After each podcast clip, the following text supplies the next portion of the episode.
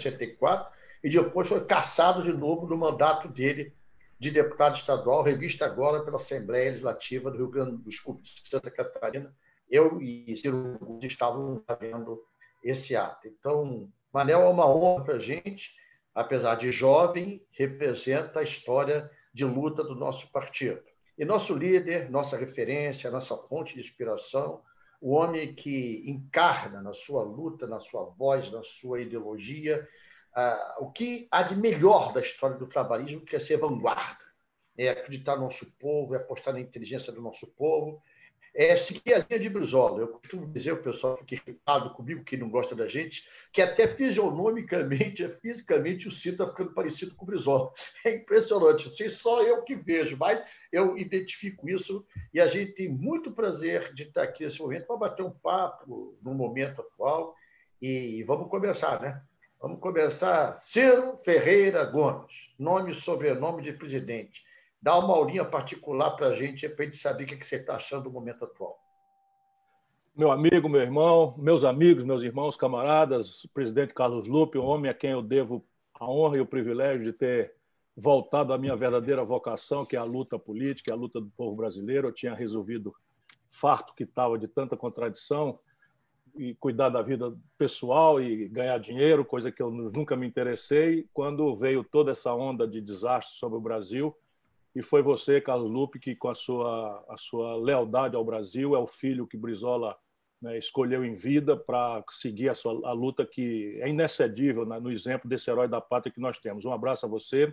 Obrigado. E é preciso dizer que o Manel Dias foi caçado duas vezes, todas duas por absoluta bravura e fidelidade na luta do povo. Contra ele nunca se levantou qualquer suspeita de qualquer é coisa que não fosse a ideia de que era um lutador intransigente da luta do povo e, nesse sentido, era uma inconveniência para aqueles que queriam tirar do nosso povo até as liberdades básicas, como aquela de organizar trabalhadores em sindicatos, estudantes em grêmios estudantis.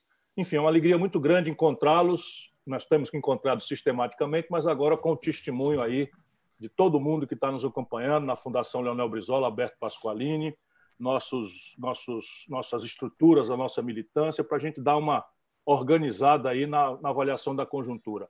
Eu acho, uh, Lupe e Manuel, que o, o Bolsonaro está tentando nos distrair para uma das três gravíssimas questões que estão em andamento no país que é a única onde ele pode fidelizar, coesionar esse, esse grupo de pessoas desorientadas, fanatizadas por esse discurso estúpido, que tem uma cabeça de loucos, boçais, mas que embaixo tem um povo muito machucado, muito sofrido pela crise econômica, pela debacle moral que foram produzidas ali no final do experimento do PT e, e na sequência com o golpe de 16 e na sequência ainda com a tragédia das reformas do, do Temer, enfim. Isso provocou no povo brasileiro uma machucadura, um sofrimento e uma revolta. E essa revolta nunca foi boa conselheira. E o Bolsonaro, bem orientado por capitais externos, por assessores do Trump, que desceram aqui, ainda estão aqui, soube manipular essa, esse sentimento. E ele, então, só tem uma dessas três vertentes da crise brasileira, onde ele ainda pode coesionar esse grupo de fanatizados dele. Na primeira perna, é que o Brasil virou consistentemente o epicentro da, da, da pandemia do coronavírus do mundo.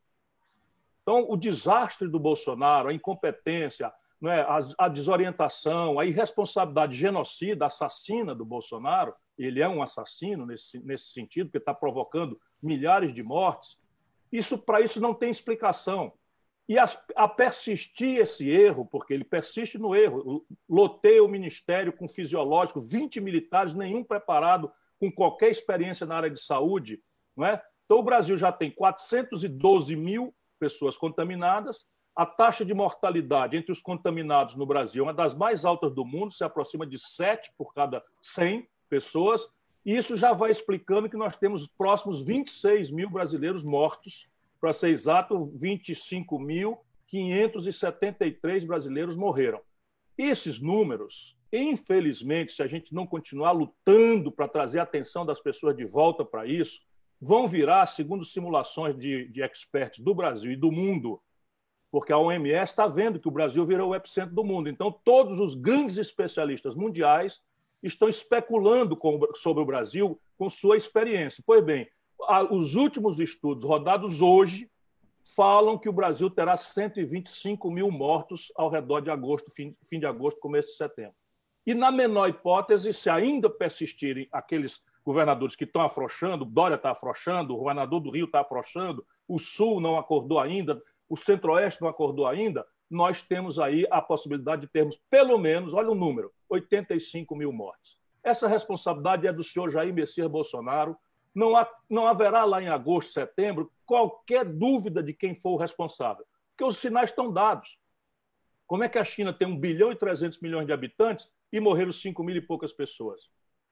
Como é que a América Latina tem o Brasil com 26 mil mortos em números redondos e o resto da América toda não tem a metade desses mortos?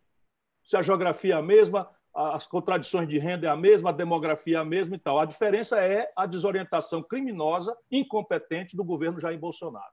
Esse é um aspecto da crise que o Jair Bolsonaro quer nos distrair para não tratar. Nosso dever não é, é, como nós estamos procurando fazer com as nossas bancadas, não deixar o senhor Jair Bolsonaro fugir da responsabilidade. Aqui não é para apurar a responsabilidade pelos mortos, é para prevenir, não é, enquanto ainda não morreram, muitas mortes que podem ser prevenidas se a gente fizer o que for direito, que é testar, o Brasil é o país que menos testa no mundo, que é apostar em respiradores e o Brasil não tem, credenciar leitos de UTI que o Brasil não tem, o governo federal não abriu um único leito de hospital de campanha, aquele que ele foi visitar em Goiás, ainda hoje não operou, de Roraima está lá a casca pronta e não, não tem gente nem equipamento, é um desastre. O outro desastre é o encontro de dois números. Em abril, o Brasil distratou, deu baixa em 860 mil carteiras de trabalho. Isso é disparado na história, o pior destruição de empregos no único mês, só no mês de abril. Se nós juntarmos quem perdeu renda, nesse último trimestre, 5 milhões e 400 mil brasileiros perderam a renda. Quando a pandemia começou, 5 milhões e 500 mil empresas brasileiras estavam já no Serasa.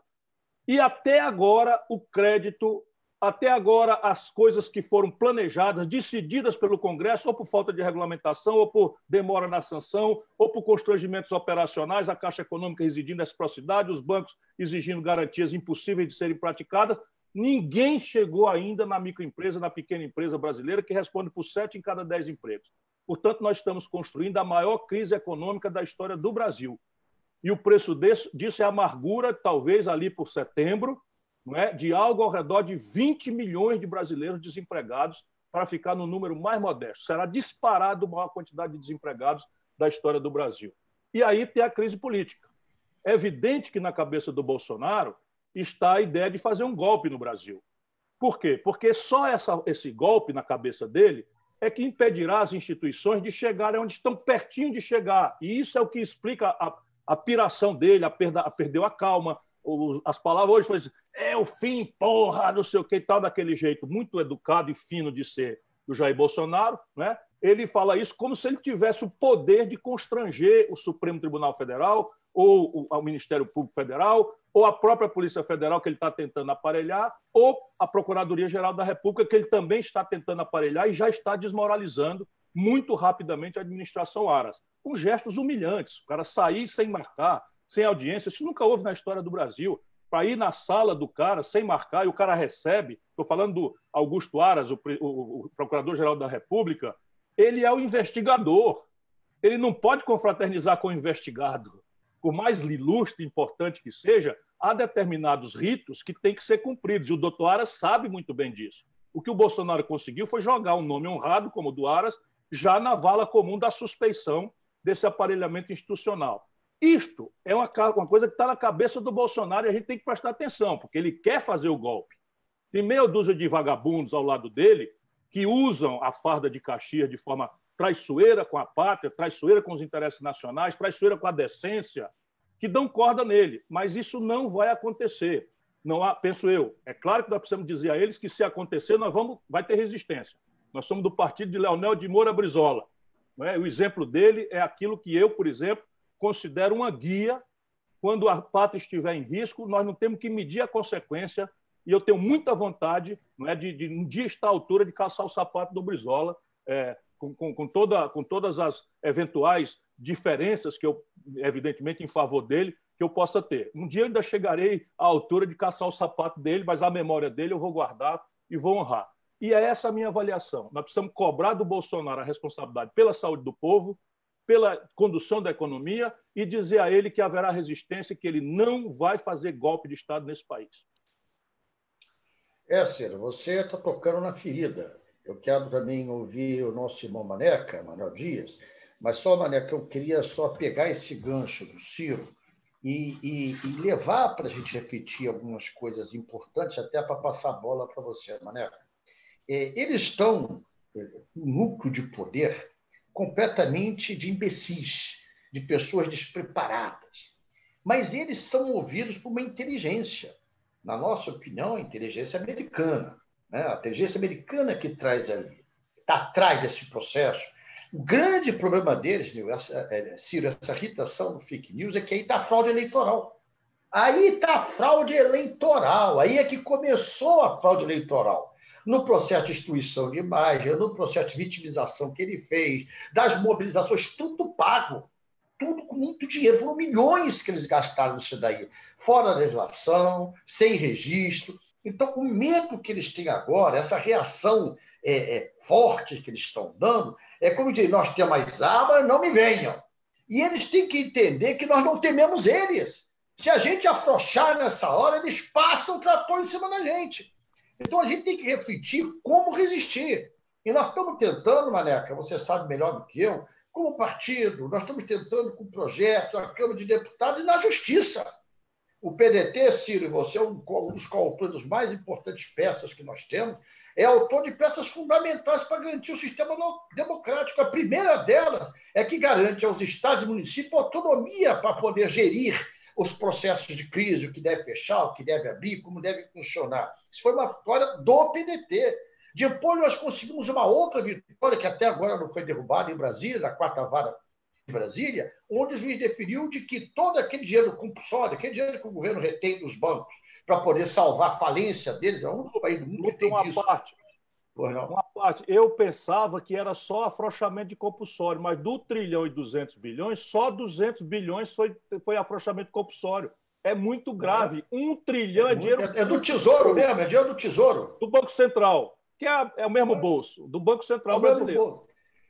Bom, então, nós estamos tendo vitórias jurídicas, essa questão é, da, da, proibição da nomeação desse delegado da Polícia Federal também na ação do PDT.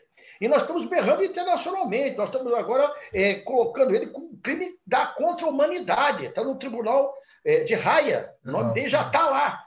Nós vamos fazer essa luta em todos os níveis e até com a nossa vida, se for necessário. Maneca, você que, que veio de uma luta um pouquinho mais longa do que a minha, é, diz para a gente o que, que você está vendo, se esse filme já está muito velho, o que, que tu nos dá como, como experiência do que fazer. Eu, Lupe, estou aqui emocionado, porque estou me lembrando de que vocês não eram nem nascidos, eu acho, quando eu conheci o Brizola em 1961. 61. Ele empreendia uma grande campanha nacional, visitando as universidades brasileiras, contra o golpe organizando os grupos de 11 para evitar que fosse deferido o golpe militar de 1964. E Nossa, ali marcha publicamente, abertamente, uma, uma campanha liderada pelos Estados Unidos. Havia Guerra Fria. Era, era outro tempo, era outra, outra realidade imaginar hoje. E essa Guerra Fria fazia com que o próprio Estados Unidos, pelo seu embaixador no Brasil, Lincoln Gordon, oficialmente, reuniões oficiais, defendesse o golpe como única forma de impedir que o presidente João Goulart assumisse a presidência da República, porque ele era comunista. Então, eu conheci o Brizola há muito tempo. O mesmo Brizola, rebelde, inconformado, patriota, e defendendo as mesmas teses, não contra ninguém. O Brizola nunca trabalhou contra ninguém. Ele dizia, mas como é que as pessoas não gostam de mim? Eu nunca fiz mal a ninguém. Eu defendi o Brasil, eu defendi o trabalhador, eu defendi o empresariado nacional. o desenvolvimento agrícola brasileiro, especialmente da soja, devemos ao Brizola.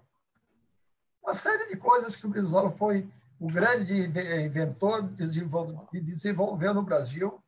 É, isso que deu continuidade àquele crescimento que está iniciado por Getúlio, de transformar uma grande fazenda na oitava maior república do mundo. Então, vem de longe, eu conheço a economia do mundo. Eu venho de longe, conheço. E claro que, pessoalmente, eu conheci o Brizola na, no exílio, porque eu era estudante, estava na luta estudantil, era presidente de, de Grêmio, e foi conhecer o Brizola confinado, lá no Uruguai, preso, preso fora do Brasil. Por isso que eu queria começar aqui essa reunião, homenageando também pessoas fundamentais. As mulheres. A Neuza, né, que foi uma parceira inestimável ela viajava, ela ficava ali fazendo aquela intermediação entre o Jango e o Brizola, que discordaram da forma de não resistir ao golpe. Né? Eram irmãos, mas desistiram. E a Ângela foi, foi, foi, 10, 15 anos, fez a conciliação dos dois. E daí entra também a Ângela, né? uma mulher que elas, o povo não sabe as dificuldades delas e tudo isso aí. E a Gisele, que está aí, junto com o Ciro, aturando o Ciro. Né?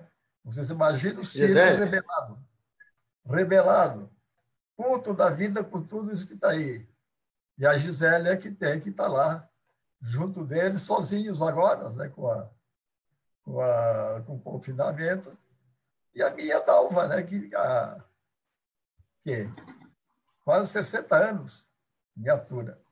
E as mulheres todas. Ela, ela não tem 60 anos de idade, Manel, não fralda, Manel. tem, 65. É, ela, e as mulheres por aí afora. E todas as nossas mulheres representadas nessa bravura da Miguelina. Né? Desse, desse temor da Miguelina que enfrenta. Se preciso for, Miguelina vai para a rua. Ela vai pegar é, ferramentas necessárias ah, ou palavras ou ações para defender o nosso Brasil. Mas então, o nosso. E outra coisa que eu queria era. Eu te conheci quando tu conheceu o Brizola. Né? Tu já era jovem quando conhecesse o Brizola. Tu era aí, tinhas uma banca de revista. Eu, o Brizola era muito amigo do dono do hotel lá de Porto Alegre. E nós paramos sempre lá hotel. E aí ele veio parar. São Rafael. São Rafael. São, Plaza, São Rafael. Plaza São Rafael. Plaza, Plaza São Rafael. E no Rio ele foi morar no hotel, fica ali na, perto da banca do Lupe, e o Lupe conheceu o Brizola. E o Brizola viu no Lupe aquele que podia dar continuidade às lutas históricas do trabalhismo. Fez isso, aproximou-se, e, e até que um dia ele disse para mim mesmo: Olha, eu precisamos preparar o Lupe para presidir o partido. Porque ele via do Lupe aquela pessoa com coragem. A maior virtude do Brizola a maior virtude do Brizola era a coragem pessoal. O líder tem que ter coragem pessoal. O que o Ciro diz, às vezes, as pessoas ficam. Mas o Ciro teve coragem de falar isso? Mas a liderança é isso também. E o Lupe teve essa coragem. E até hoje o PDT existe. Em grande parte devemos ao Lupe. Quando o Brizola morreu, a grande mídia noticiou. Vai ser enterrado junto Brizola e o PDT. Nós saímos daquela, daquele período muito mal, o partido estava muito mal. E na eleição seguinte, de 2008, 8, né? É, Não, 2004. 2004. 2004 ele morreu, mas na próxima eleição é. foi 2008. É, Já nacional 2008. Tivemos uma grande, grande vitória. O partido cresceu bem e o, e o, Lupe efetivou-se na presidência e está aí até hoje, aguentando, resistindo a crises que passamos nesses anos todos, que só nós mesmos sabemos. Então, eu estou falando nisso para contar um pouquinho da história desse partido. Eu viajei, no mínimo, umas 300 vezes pelo Brasil. Cada biboca tinha o Brizola Manaca, vai lá. E o que, me, o que a gente fazia, pegava um avião, ia lá falar com dois, voltava, daqui a pouco voltava a falar com três, daqui a pouco ia voltar, não tinha mais nenhum. Já tinha desaparecido tudo. Daí a importância que eu vejo hoje, essa, né, a potência dessa ferramenta. O Ciro ontem fez, deu uma entrevista da Atena, ontem e hoje, mas a de ontem, só na minha página deu 180 mil. Deu mais de um milhão de pessoas que assistiram, ouviram. O Ciro deve estar sendo ouvido por alguns milhões por dia. Alguns milhões. Claro, tem muita porcaria ali, muito, muito Bolsonaro, tem muito... mas pelo menos ele está levando o debate. Eu claro. tenho certeza que desse debate vai resultar em ganho. Pessoas vão cair na real. Está vendo, tá vendo agora aí os amigos do Bolsonaro. A partir do ministro da, da Justiça, que era o homem referência ética e moral do seu governo, denuncia ele.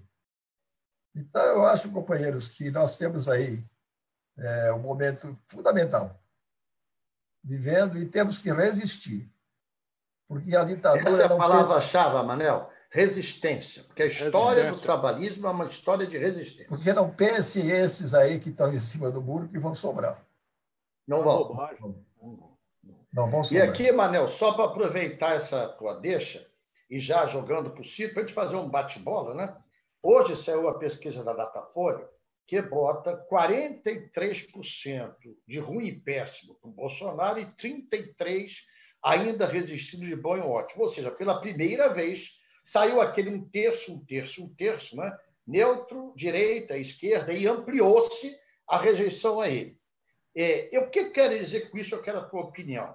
Com isso, na minha opinião, é uma demonstração né, do ditado popular: água mole em pedra dura, tanto bate até que fura. Cada vez mais, Ciro, eu concordo, corroboro e quero te ouvir, nós precisamos denunciar esse, esse, esse, esse desgraçado para a sociedade brasileira denunciar que é um assino sim, porque quem tem o comportamento dele de omissão, destruição da ciência, desconhecimento da medicina, de incentivar as pessoas para se aglomerarem, de quebrar os paradigmas de proteção da sociedade, é um assassino dessa sociedade. Então, eu penso, Ciro, que nós estamos no caminho certo, é o único instrumento que nós temos. Nós não temos nada a não ser nossas ideias, nossa palavra e nossa coragem, como o Manuel falou. Nós estamos dispostos a tudo pelo país, a tudo. Não há limite para a nossa indignação para fazer enfrentamento a essa gente. Mas você acha que o nosso caminho é esse mesmo, Ciro? Qual é a tua opinião? Olha, não tenho a menor só, dúvida. Só, Ciro, só claro. um segundinho, só um segundinho. Para dizer para o Lupe, o Lupe, esses 35%, Lupe, não estão todos com ele. 33, 33. 33. Foi construído também. Eu conheço muita gente, Lupe, está odiando. Mas já caiu, Manel. Mas já caiu. Sim, mas não é porque não gosta do, do Ciro, não gosta. É ódio que foi fomentado, ódio. E as pessoas estão, de repente, caindo na real. Mas vem cá. Foi tudo o PT sozinho que fez? Ou, pelo contrário, esse homem está fazendo o que é correto para arrumar o Brasil? Ciro. É, é, essa é a síntese daquilo que eu vou refletir, e a gente tem muita afinidade. Eu sou admirador dos dois e acompanho, e tenho, enfim, crescido muito por, por esse privilégio de conviver com os dois, mas tem aí muitas pessoas conosco nessa sala virtual. Então, veja, hoje você tem uma, uma questão clara que é basicamente otimista em relação ao futuro, embora seja um otimismo muito realista. Eu tenho que ter clareza de que o momento é o pior da história do Brasil. Mas eu vejo por cima do muro de hipocrisia, como diz o Lulu Santos, eu vejo um, um mundo melhor, uma vida melhor no futuro. Não é? Eu vejo isso por cima do muro, é, é o que diz o verso. Então, veja, o Lupe tem razão quando faz essa leitura, especialmente se a gente, friamente, como nós estamos aqui numa tarde conversando, com os companheiros, com os simpatizantes, com, as, com aqueles que estão nos visitando, é, e que sejam muito bem-vindos. Todo mundo tem que ajudar o PDT. Eu não existo sem o PDT, eu não quero é, ser o novo guru de costumes, eu não tenho a menor aptidão para culto à personalidade. Então, quem tem simpatia comigo tem que dar uma lida do programa do PDT e entrar aqui. Não tem como a gente militar fora de partido se quiser ajudar o Brasil. Bom, dito isso, é as, quais são as razões pelas quais o Lupe está correto em ler, ler esse número com algum otimismo? É que se você pegar os últimos presidentes eleitos no Brasil, Fernando Henrique, Lula, Dilma e Bolsonaro, com um ano e meio de mandato, do primeiro mandato, o Bolsonaro é o que tem a pior avaliação de todos. Ali em, em maio, junho né, de 95, o Fernando Henrique tinha lá seus 50%, 60% de aprovação. O, a, a, o Lula estava lá nos píncaros da, da, da, glória. A Dilma, no primeiro mandato, estava lá em cima, maior até do que o Lula. Isso é uma coisa que eu tenho como experiência, mas eu estudo muito essas coisas. Então, o Bolsonaro, não vamos culpar o nosso povo está hoje já com a pior avaliação de todos os presidentes eleitos do Brasil no mesmo período. Segundo, nós temos que entender duas coisas: uma com muita humildade e respeito, e a outra com muita coragem e força moral. A primeira, com muita humildade e respeito. Boa parte desses eleitores são concidadãos nossos. Ou alguém vai concordar com essa crítica estúpida da burocracia lulopetista que atribui a 70% do eleitorado de São Paulo o caráter fascista. Sabe, chamar 70% do eleitorado do Rio de Janeiro de fascista, chamar 70% do eleitorado de Minas Gerais, porra, a, a, Dilma ganhou a eleição do Aécio Neves, recém-saído do governo, em Minas Gerais. É verdade. E aí nós vamos chamar agora o povo mineiro, o povo de Tancredo Neves, o povo de, de, de, de, de Itamar Franco, o povo de, de Tiradentes, o povo de. Enfim, eu ia aqui passar de fascista, chamar o povo gaúcho, o povo catarinense, porque essa foi a proporção, em números redondos, de votação do Bolsonaro no segundo turno. Então é preciso que a gente tenha humildade. Para uma pessoa votar, é aquilo que o Manel está dizendo. Foi muito ódio. E esse ódio a gente tem que entender com muita humildade, muito carinho e muita autocrítica.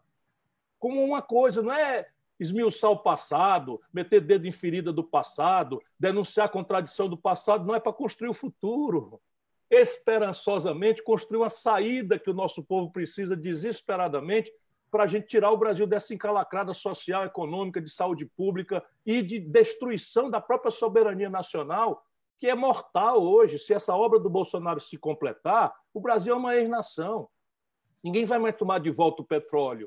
É só a gente ver a história do petróleo no mundo, não é? O que aconteceu com o Mossadegh no Irã, o que acontece na Líbia, o que acontece na Síria. Todo mundo está vendo a razão comum de toda essa tragédia na Venezuela é petróleo. E o Brasil, pelo trabalhismo, tem o petróleo nosso. O petróleo ainda é nosso. E, a, e o projeto é entregar o petróleo. A reversão disso é quase impossível. O, o, a, o, os americanos não têm território em Cuba, no Caribe, não tem território. Pois bem, tem uma base militar em Guantánamo, na ilha de Cuba, violando toda a lei internacional. Por quê? Porque um dia um, um traidor de Cuba deixou que os americanos estabelecessem uma base lá e nunca mais saíram. E esses, esses canalhas que nos governam entregaram o enclave do território brasileiro em Alcântara, no Maranhão, que é uma joia, sob o ponto de vista de geo, georreferência para o satélite, né, entregaram para eles. Então, um território hoje do Brasil, aonde se for consumado, como está caminho célere de consumar, será muito difícil alguém tirá-lo de lá. Isso a gente sabe como é que funciona. Então, essa questão de explicar para o nosso povo, né, esse, esse lado humilde nosso, de explicar, olha, nós entendemos esse ódio. Foi produzido no lulopetismo, ali no fim da experiência, o maior estelionato eleitoral que eu conheço na minha vida. Fernando Henrique foi talvez o segundo, mas o primeiro estelionato eleitoral foi a Dilma. Se elege falando uma coisa e vai lá e nomeia o Levi para administrar uma política econômica ultra-reacionária, bota a taxa de juros em 14,25% e nós outros tínhamos que explicar o inexplicável. O país tomba na pior crise econômica da história, que pegou o desemprego em 4% e levou para quase 14%. As pessoas sabem que perderam emprego. Mas não é só isso, 63 milhões e 700 mil brasileiros que acreditaram no movimento que melhorou a vida do povo com Lula e se endividaram, estão com o nome humilhado no SPC. São 63 milhões e 700 mil adultos. Que estão aí, lembram direitinho, todo dia tem uma ligação de um telefone de, número desconhecido. Se você atende, diz assim: meu irmão, vem apagar, senão eu vou tomar sua geladeira. Todo mundo recebe essa ligação e sabe do que eu estou falando. Então, essa coisa. E, por cima disso, a grande corrupção brasileira entope o Jornal Nacional, os horários nobres da televisão comercial brasileira, com a denúncia novelizada de corrupção. Corrupção generalizada que, infelizmente, não dá para esconder. O Palocci era braço direito, cara. Então, percebe? Não, não tem um prazer nenhum em dizer isso. O Palocci era braço direito, devolveu 100 milhões de reais. E me fez uma, uma delação, coisa que eu tenho horror a dedo duro, horror, nunca dei valor, acho que não devia ser considerado, mas é extremamente constrangedora. E o Ceará, conosco aqui, nós demos dois terços dos votos do Ceará contra o impeachment. Contra o impeachment. Mas eu estou querendo explicar é isso. Então, parte desses 33% é um povo nosso que já votou conosco. O Brizola ganhou eleições em Santa Catarina.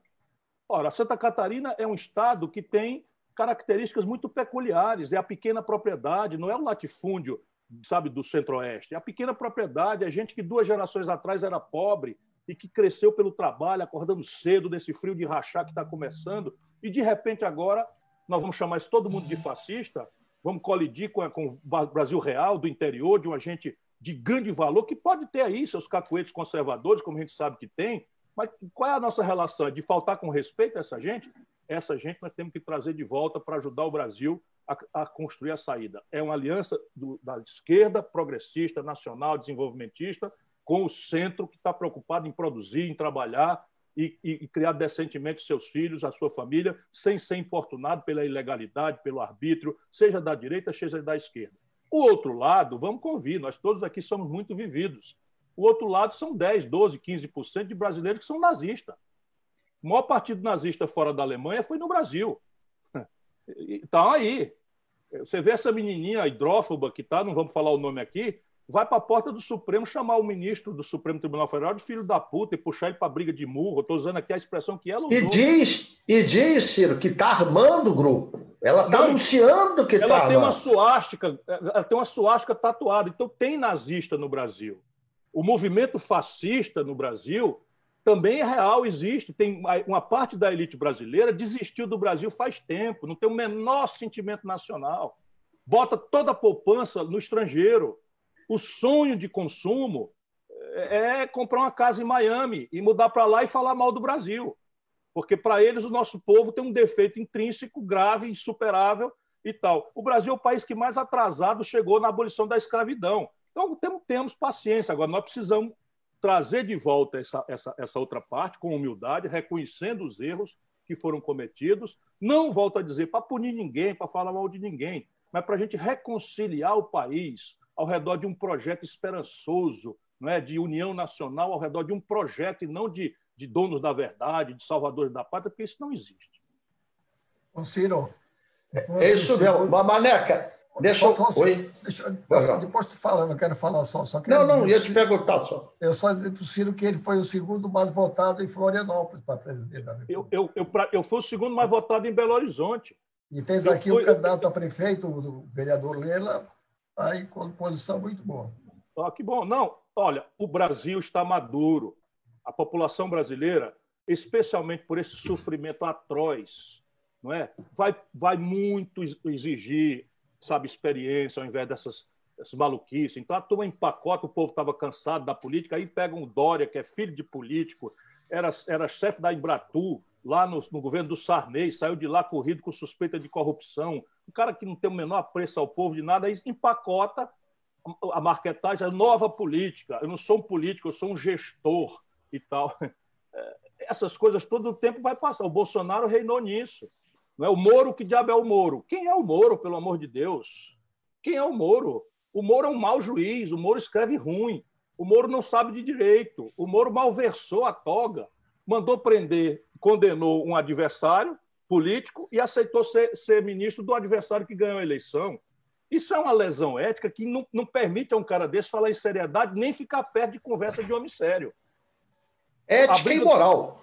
Sim, ética e moral. E, e, e, e, aqui no Ceará do interior, onde eu fui educado, a gente diz assim: quem mente rouba. Porque é, não é tem erro nenhum. O Moro é um serviçal do Serviço de Inteligência americano. O Moro já saiu daqui do Brasil, ministro, clandestino, para se encontrar com o FBI. O Moro introduziu o FBI na vida brasileira. Eles estão aqui oficialmente por uma portaria do Sérgio Moro.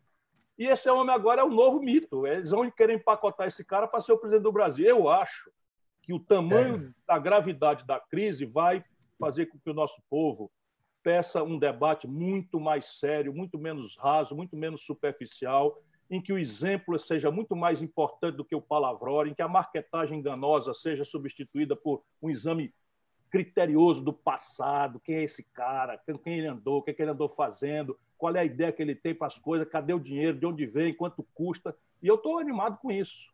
Eu estou animado com isso. Acho que a gente vai achar um caminho para o Brasil. Ciro, Maneca, eu queria pegar você agora, só para fazer uma, uma comparação.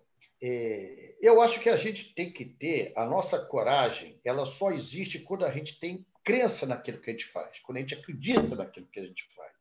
As pessoas, eles usam muito, eles desviam o assunto de mais de chegando a 30 mil mortes, 30 mil brasileiros mortos. E esse canalha sequer deu um minuto de silêncio. Esse, esse profeta da ignorância nunca lamentou. 30 mil mortos está batendo aí na, na porta do palácio. E ele não tem um sentimento de sensibilidade e desvia o assunto para a gente discutir é, a fake news do filho, o ministro da Saúde que ele demite, é, o outro segundo ministro da Saúde menos de um mês. Então, essa construção de desvio de assunto, para mim, é tudo treinado, é tudo organizado. E, Maneca, eu quero te provocar nisso. Ele agora ameaça com golpe sem condições de fazê-lo. Ele ameaça para gerar terror da população, medo. As pessoas ficam com medo. Porque, primeiro, a forte americana não pode estar aqui porque vai ter eleição lá. O Trump vai perder a eleição lá nos Estados Unidos. Segundo, cadê a opinião pública com ele? 64, a gente foi contra, lutou contra, mas a mídia estava com ele, os grandes editoriais de jornalistas estavam com ele. Hoje não tem. Então, para mim, eles querem fabricar um sentimento de medo para vassalagem para introduzir no povo brasileiro a novo tipo de ditadura que é tão perfeccionista que ela não precisa de arma. Ela é ditadura da mídia eletrônica, do fake news, ele continuar no poder, continuar mentindo, continuar é, é, usando a miséria e a pobreza para se perpetuar no poder. Então, para mim, Manel, você viveu 64, você não acha que é completamente diferente? Pelo contrário, Lupe. A história se repete contrário de, é o contrário, mas, mas o processo, o processo Sim, é o mesmo. Claro. O, Eu estou dizendo as condições. Nós, as condições nós vivíamos, é, vivíamos a Guerra Fria. O mundo todo estava dividido entre o, o comunismo e o anticomunismo. Todo o Cone Sul, Paraguai, Chile, Uruguai, Argentina e Brasil eram ditaduras impostas pelo americano sob o argumento de que defenderíamos com isso a democracia. É um momento diferente. Totalmente diferente. Mas eles querem repetir, ela se repete. Claro. É, no Brasil, é, o, a luta que se desenvolveu na época foi também do medo, do medo do comunismo. As pessoas, no fim, iam para a rua, aquelas marchas de Deus pela família, milhões de brasileiros na rua, acreditavam, acreditavam que nós éramos comunistas. Pessoas mudavam de calçada para não falar com a gente com medo de que nós éramos comunistas. Companheiros nossos que eram envolvidos nessa campanha eh, e até que eles chegaram à conclusão e o processo, toda a história levou a recuperar a verdade. Ele está jogando com medo. Para mim, virar baixo eu tenho que acovardar meu adversário. Aí ele está tentando com isso assustar. Tem alguns fatores que são contra ele. Ele, primeiro, ele é um capitão, ele não é um general. Aliás, um capitão de mau comportamento foi expulso do exército. Segundo, ele não é, não é possível que no momento de paranoia que o mundo vive, não há como você estabelecer um regime autoritário né, e que esse povo vai fazer o quê? Eles vão oferecer o quê ao povo?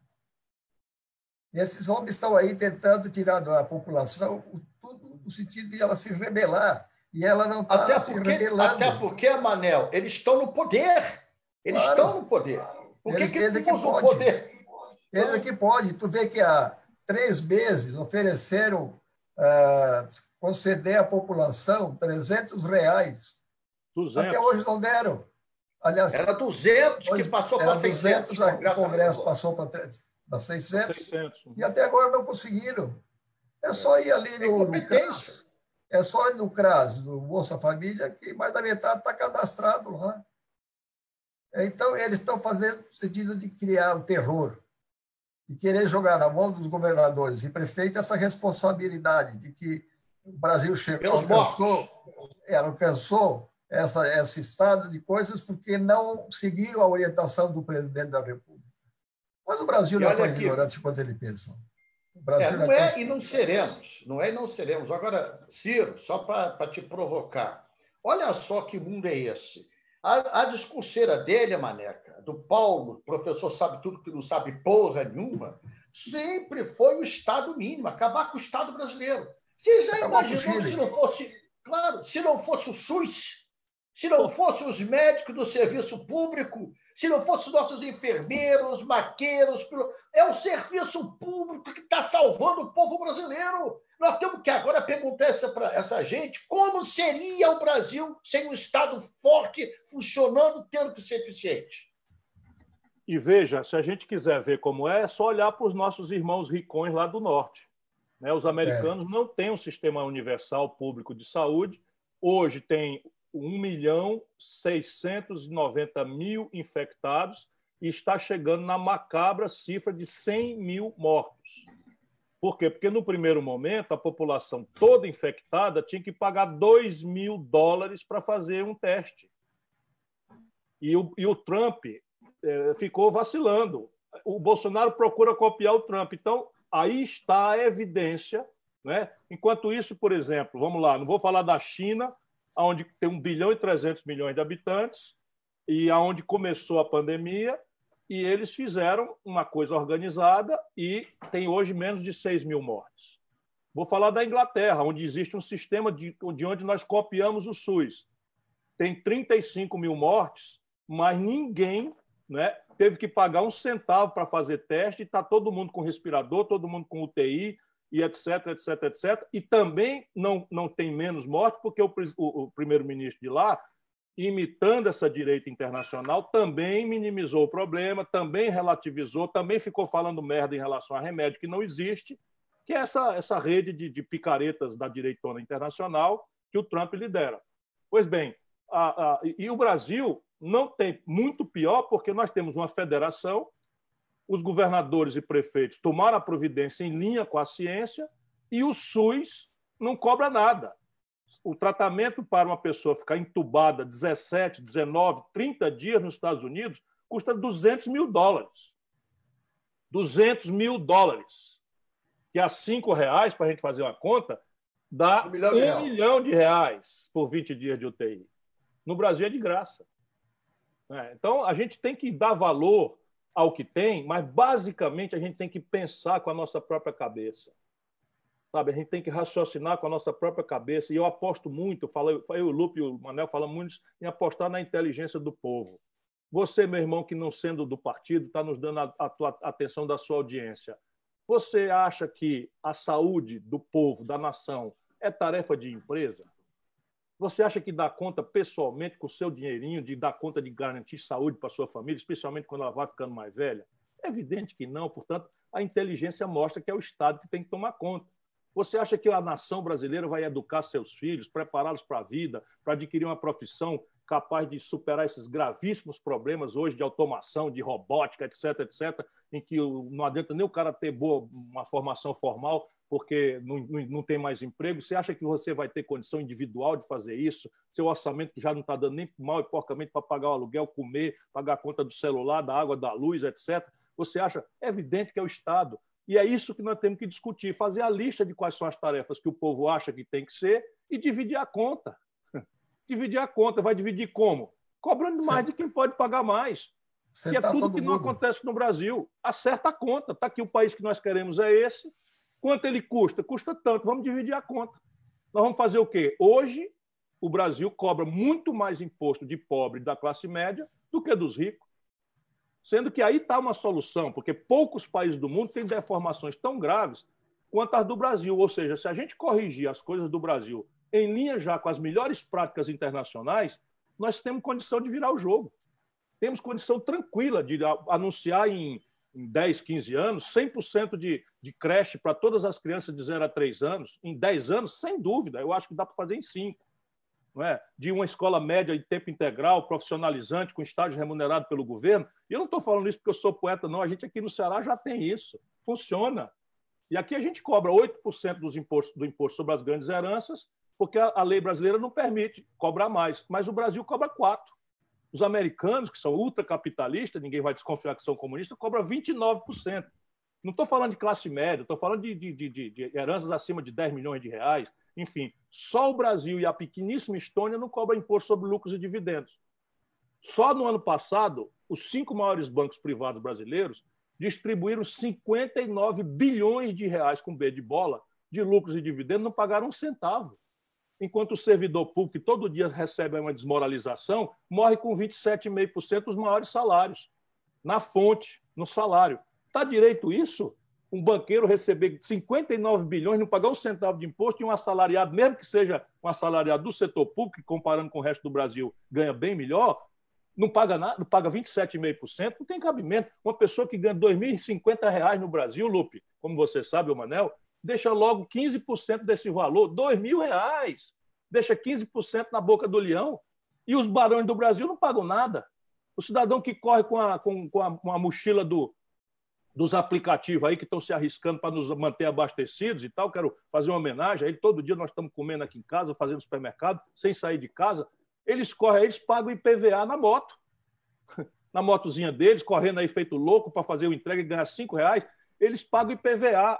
Os donos de jatinho no Brasil, os donos de iate Opa. no Brasil, os donos de helicóptero no Brasil não pagam IPVA.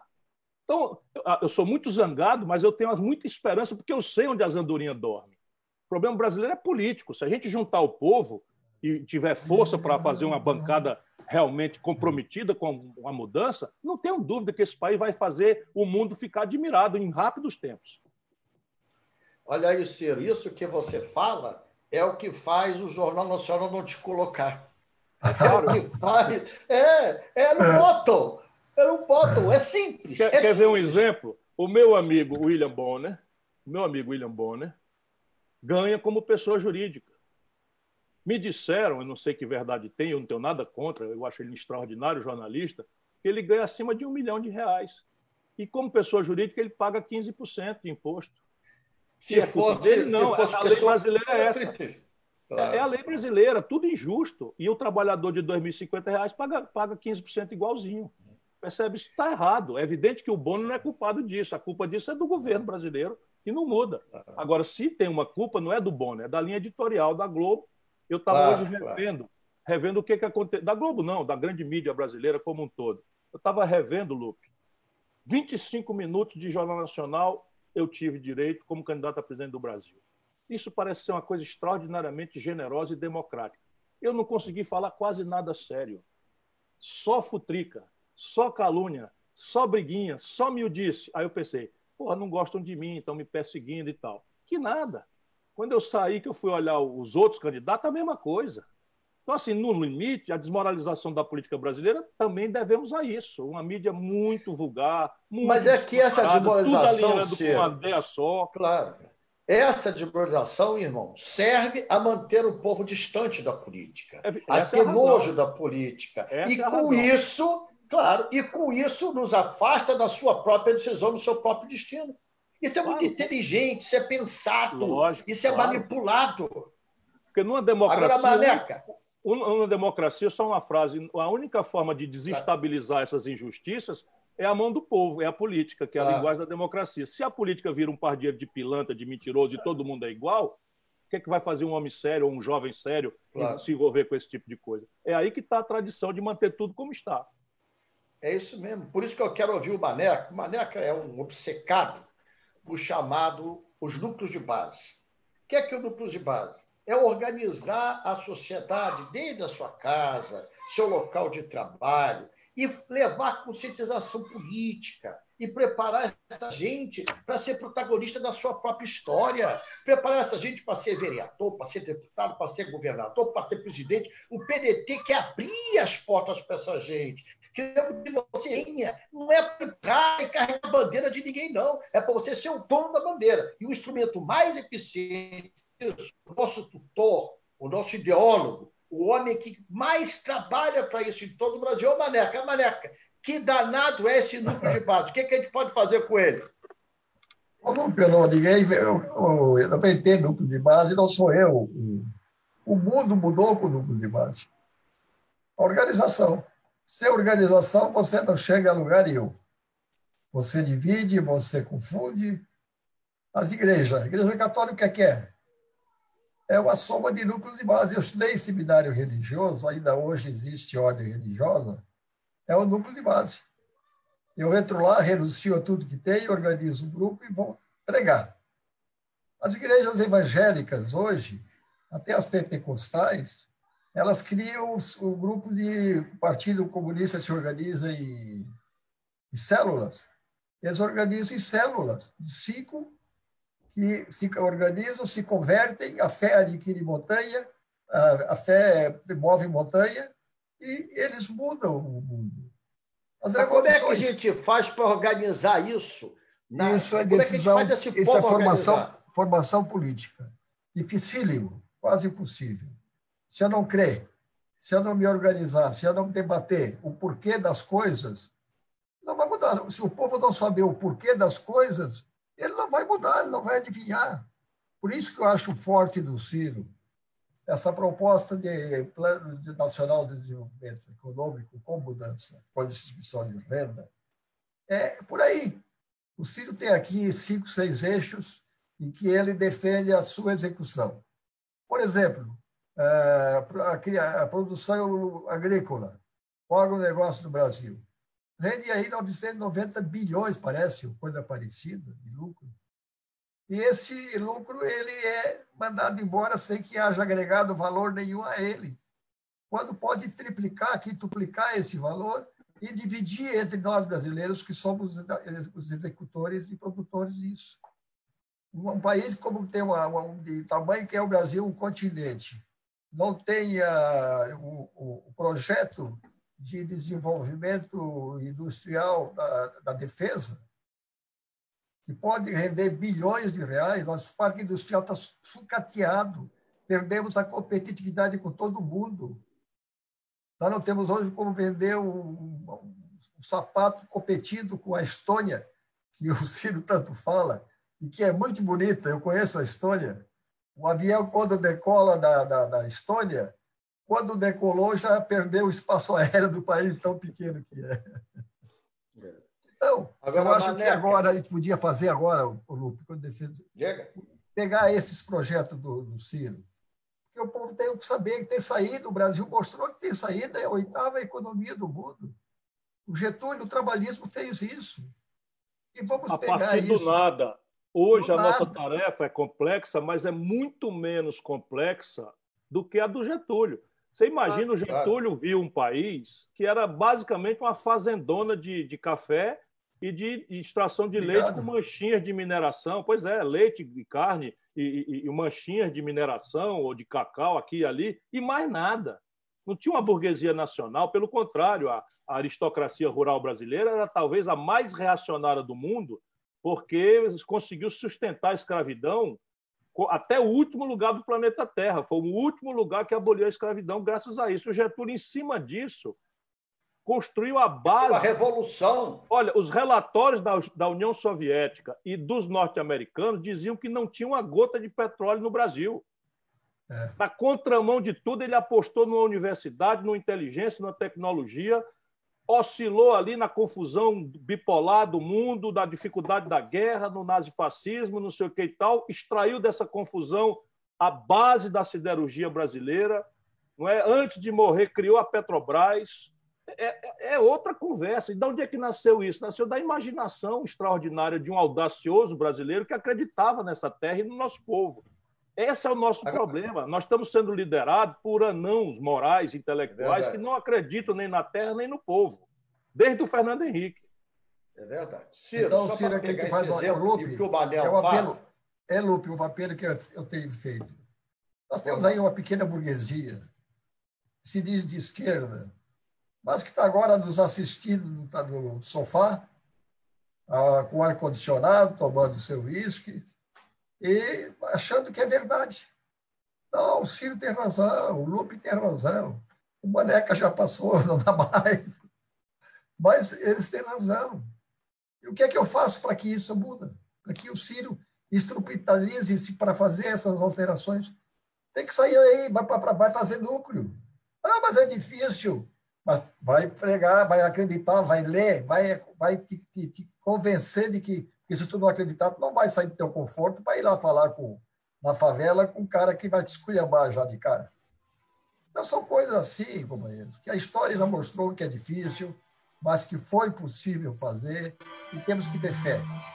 Acreditar no nosso país, acreditar que é possível construir uma nação onde todos sejam iguais e tantos que se dizem cristãos. O maior exemplo está no próprio Cristo. Humildade, a lutar contra os poderosos, contra os vendilhões da pátria e tentar fazer com que a justiça fosse implantada a toda a humanidade. Então, são coisas simplórias, parece, mas que são fundamentais para que isso possa acontecer. É isso, Maneca. Só que a gente já está entrando no nosso eixo final. A gente é. combinou uma hora que começa a, a, as pessoas também a, a se ocupar. Eu, eu, falei hoje uma coisa que eu quero, nesse eixo final, ouvir os dois, que é o seguinte: é, falei com o companheiro nosso lá do Rio Grande do Norte, você sabe que você, depois do Ceará, proporcionalmente o estado mais votado do Brasil foi o Rio Grande do Norte, especificamente Natal. Né? Foi impressionante a votação que você teve lá e mandou até esses dados que eu não tinha as outras exatos. Mas esse cara me falou uma coisa interessante, que ele diz assim, Ciro e Maneca, olha, poxa, a gente só vê vocês brigando, só vê eu falar mal do outro, eu quero proposta, eu quero projeto, eu quero ter sonhos, eu quero ter sonhos. A população não pode, a gente tem que combater, a gente tem que destronar esse imperador, né? esse, esse profeta da ignorância que está aí, mas a população precisa ter esperança né? precisa saber onde vamos, como vamos. Né? Então, Ciro, Manel, nós precisamos ouvir de vocês qual a esperança para o povo brasileiro. Ciro. Primeiro, primeiro eu falo para o Ciro encerrar. A minha tá esperança certo. é de que o Ciro convença. A minha esperança é de que o Ciro convença todos os seus seguidores a participarem de alguma forma de organização, dar a sua contribuição. Nós vamos mudar o Brasil. É isso mesmo, Maneca. Ciro da massa, Cirão do povo. Veja, Lupe, o Brasil, é, sob o ponto de vista dos, dos, dos, das premissas do desenvolvimento até o século XX, é um de três: ou é medalha de ouro, ou é bronze, ou é prata. O que, é que quer dizer isso? A base física. Então, o Brasil é o país que tem maior estoque de terras agricultáveis do planeta. Terra. O Brasil é a maior biodiversidade do mundo. Isso aqui é a base, é o princípio ativo de uma nova farmácia, de uma nova química, de uma economia verde, né? Em que ao invés a floresta vale muito mais em pé do que desmatando para monocultura. O Brasil é a segunda província mineral do planeta. A diversidade mineral nossa deve ter muito bolsonarista à toa aí perguntando cadê o nióbio, cadê o grafeno, né? O fato é que o nióbio e o grafeno são, de fato, riqueza, mas o Brasil não tem nenhum projeto de nada. Nós somos só um grande buraco de exportação de, de, de, de sem valor agregado de nada. O Brasil é uma província de petróleo que, pelo próximo meio século, ainda terá relevância. O Brasil tem hoje já cubado, o povo brasileiro precisa saber, 20 trilhões de reais de petróleo, já, já mapeado, já certificado, 20 trilhões. Mas a pesquisa, a lavra, se nós não destruirmos isso, entregando para os estrangeiros, pode triplicar isso simples, fácil, porque a probabilidade fisiográfica é de que isso seja 3, 4, 5, 10 vezes maior. Mas só o que está aí são 20 trilhões de reais. Trilhões com T de tapioca. Então, sob o ponto de vista dos, do, vamos dizer, dos elementos físicos, nós somos ou prata, ou ouro, ou bronze no mundo. Sob o ponto de vista humano, a grande virtude de uma nação hoje é ter capacidade de inovação, é ter a capacidade de se adaptar a cenários hostis, e isso é um traço de cultura. Por isso que essa gente, quando vem nos destruir, atenta contra a ciência e tecnologia, atenta contra a educação, atenta contra a cultura, porque um, um povo sem identidade cultural é um povo que não existe mais. Simplesmente vira um grande acampamento, um amontoado de gente que, por acaso, é, se vira e sobrevive na custa de, do exercício individual, que é um pouco para onde estão levando o povo brasileiro. Perdemos os laços solidários que fazem uma nação. Eu preciso, para eu pertencer a uma nação, eu preciso que a nação me reconheça e que eu visualize que o projeto que está em andamento tem um lugar para mim. Se não tiver para mim, porque essa geração vai ter algum sacrifício, vai ter para o meu filho. E aí eu me engajo. Aí eu faço a minha cota, a minha parte de sacrifício. E é o que falta ao Brasil. E isso nos traz ao terceiro elemento. O terceiro elemento é político. Por isso que a, a, a ideia do Manel, a, o repto, o apelo, a convocação que ele faz para que a gente é, por, por, todas as dificuldades, todos nós estamos muito cansados, cheios de atribulações, etc. Mas para a gente sair um pouco dos nossos confortos e fazer alguma militância não é, ao redor de ideia, não de salvador da pátria, mas de uma ideia para criar uma corrente de opinião, isso exige um pouquinho de esforço, porque ah, hoje a informação é um elemento central do poder. Modernamente, a informação é quase o elemento essencial do poder. E eles sabem disso. Então, fake news e manipulações e, e mídias e, e, e propaganda. A, a, grande propaganda é, é traduzir para o povo que ser feliz é acessar um padrão de consumo que é fisicamente inalcançável pelas maiorias populares. Porque um jovem nasce na periferia de Florianópolis, ou de Fortaleza, ou do Rio de Janeiro, e ele vai tomar notícia do tablet, do, do, do, do smartphone, e ele vai desejar isso é absolutamente humano que ele deseja. A renda da família dele, do pai, ou que já foi embora, da mãe que sustenta ele, mais dois menininhos, e mais a sogra ou mais a, a mãe que está ali, não tem renda para isso. E isso explica a grande infelicidade que a humanidade está sofrendo e a morte do planeta Terra com aquecimento global, uma série de coisas. Eu estou lançando esse livro agora, eu especulo mais profundamente sobre isso. Portanto, agitar na política a ideia, e no caso brasileiro, eu sou pessimista, ou pessimista não, eu sou muito angustiado, pessimista jamais, mas angustiado com o ponto de partida. Nós estamos no pior momento da história brasileira. Não tem, não tem retórica. Se o brasileiro pegar de 1950 ou 1930, década por década, o professor Marco Villa fez esse esforço que é notável. Então, assim, na década de 30 à década de 40, inclusive com guerra no meio, o Brasil cresceu 60% em 10 anos. Da década de 40 à década de 50, o Brasil cresceu, e os números não são exatos, mas a grandeza, 70%. Da década de 50 à década de 60, crescemos 80%. Da década de 70 à, década de 80, crescemos cento e tantos por cento. E isso foi criando no país uma, uma crença em si mesmo. Pois bem, nessa última década, nesses 120 anos, dos anos 900 para cá, nós estamos crescendo um e meio em 10 anos.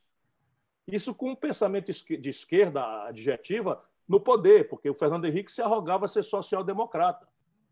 E não permitiram que essa grande corrente que produziu esses números extraordinários de renda e distribuição, porque também quem criou a base de distribuir o fruto dessa riqueza fomos nós lá no passado. Né? A estrutura sindical brasileira, a legislação de proteção ao trabalho como virtude maior de uma sociedade ah, madura, civilizada e moderna. Não por acaso, os alemães são o maior custo por hora trabalhada do mundo, hoje. E são a, a, economia mais competitiva do planeta Terra. A China já passou o Brasil por custo por hora trabalhada e essa elite brasileira quer destruir ainda mais a renda do povo, não aprendendo o rudimento básico do capitalismo moderno, que nem gosto, mas que é o consumo de massa. O capitalismo moderno se afirma no consumo de massa, e o consumo de massa só existe se tiver renda. Então, eles destroem a renda da população, depois não entende por que o Brasil fechou 14.500 indústrias nos últimos 36 meses. 14, 14 mil indústrias. Então, veja, este ponto de partida é muito complicado. Mas a virada, no caso brasileiro, seja pela condição física especialmente generosa, pela condição humana extraordinária. Lupe, Manel, nós estamos aqui numa dependência, um dos complexos industriais que eu estimulo é o negócio do complexo industrial da saúde. E agora está todo mundo vendo porque que eu falo nisso. O Brasil não tem respirador. Mas, rapaz, não deu 60 dias a Universidade Estadual da Paraíba, sem aumentar um centavo o orçamento, pelo contrário, está tudo ali sendo perseguido, desenvolver um respirador, rapaz. Um respirador Aqui... brasileiro prontinho, de alta, de alta, alta rendimento, muito mais barato. Nós estamos pagando 53, 55 mil dólares por uma coisa. Esse negócio sai por 5 mil reais, cara. Jaraguá Se der o povo brasileiro. Hein? Jaraguá do Sul está produzindo agora 500 mil. Não, deu oportunidade, o povo brasileiro já provou ser capaz de qualquer proeza. O que está falhando no Brasil é a política. Se a gente conservar o ritual, né, o calendário das eleições, esse negócio de eleição, eleição é para fazer. Não interessa se tem Covid, se a gente vai inventar um sistema eleitoral pelo correio, se daqui até lá já passou, tem que fazer eleição. Eleição é a hora que o povo vai lá e o pobre é igual ao rico, o negro é igual ao branco, a mulher é igual ao homem. Todo mundo vale um. Todo mundo vale um. Exatamente. Então, e essa é a coisa. Numa hora dessa, se a gente conservar o rito, a gente vira esse jogo, não tem a menor dúvida. O que eu quero é ter a honra, sabe, de ajudar no futuro ser reconhecido como alguém que ajudou a imaginar concretamente quanto custa, quanto tempo demora, como fazer, isso que basicamente eu estou chamando de projeto nacional. E o livro tem um segundo título, O Dever da Esperança, para não ser uma, uma esperança supersticiosa. É, um, é uma obrigação nossa ter esperança, mas não porque ela vai cair do céu, é para construí-la. Agora, Ciro, você falou duas vezes do livro. Como é que compra o teu livro? Já está no ar? Como é que a gente faz? Eu quero ler. Ele tá, não, o seu eu vou mandar, e o do Manel eu vou mandar autografado e vou entregar com um abraço e um forte beijo no, nos dois queridíssimos que eu tenho. É, mas o livro ele está em pré-venda, ele é, ele é da editora Leia e ele está em pré-venda nesse site da Amazon, amazon.com.br. E para minha honra. Aí a gente entra lá e já pode comprar pelo amazon.com.br. Isso, entra lá e pode comprar é, é, ele pode ser vir, fisicamente pelo correio para sua casa ou pode ser mandado como e-book, quer dizer, manda, manda um e-mail com, com, com, o livro. É um livro muito sério, muito, muito sério mesmo, é, é, o que eu mais gosto dos meus quatro livros. E eu, e eu dou a cara para bater. Eu digo ali que é a minha contribuição pessoal a um debate que eu quero que seja aprimorado, criticado, quero que seja lido para que a gente estabeleça uma, uma discussão fraterna. Não é uma discussão fraterna porque o Brasil vai ter que achar um ponto justo, Lupe, de equilíbrio, Mané, entre um confronto que eu acho necessário para esse momento e, no dia seguinte desse confronto vencido pela mão do povo, uma larga e generosa reconciliação nacional ao redor da ideia que for vitoriosa. Isso é o que eu acho. Obrigado, acho amigo. Não tem que alisar ninguém, tem que fazer o cacete comer, porque nós temos que mostrar a diferença. E depois disso, vencida a ideia, dar a mão para unir todos os brasileiros. Amigo Manel, vou dar uma de William Bonner, suas considerações finais. Você olha, tem 30 eu achei, segundos. Eu acho que foi uma, um debate, o Ciro sempre é enriquecedor. Se nós construirmos o Brasil 20 mil núcleos de base, nós mudamos o Brasil. Que esses 20 se multiplicarão e se tornarão infinitos na busca daquilo que o Ciro prega, que é a justiça, a igualdade e a liberdade. Obrigado. Amigo Ciro, suas considerações finais. Um abraço, Lupe. Um abraço aí para todo, Manel. Um abraço. Muito obrigado pelo privilégio de mais uma vez caminharmos juntos. Um abraço a toda a gente querida que esteve conosco até agora. Terminar obrigado, assim, a gente. situação é ruim, é dura, mas vai dar certo.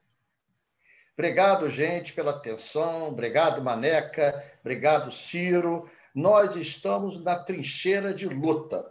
Por isso que o Brizola gostava mais do hino da independência do que o hino nacional. Com todo respeito porque ou ficar a pátria livre ou, ou morrer, morrer, pelo, Brasil. pelo Brasil. É o nosso coração. Viva o Brasil, viva a pátria brasileira. Viva, viva a pátria brasileira. Viva a pátria brasileira. Obrigado, gente. Muito bom, Obrigado. Gente. Foi muito bom ver o, o vídeo. Tivemos um alcance bem legal. Parabéns e obrigado a todos aí pela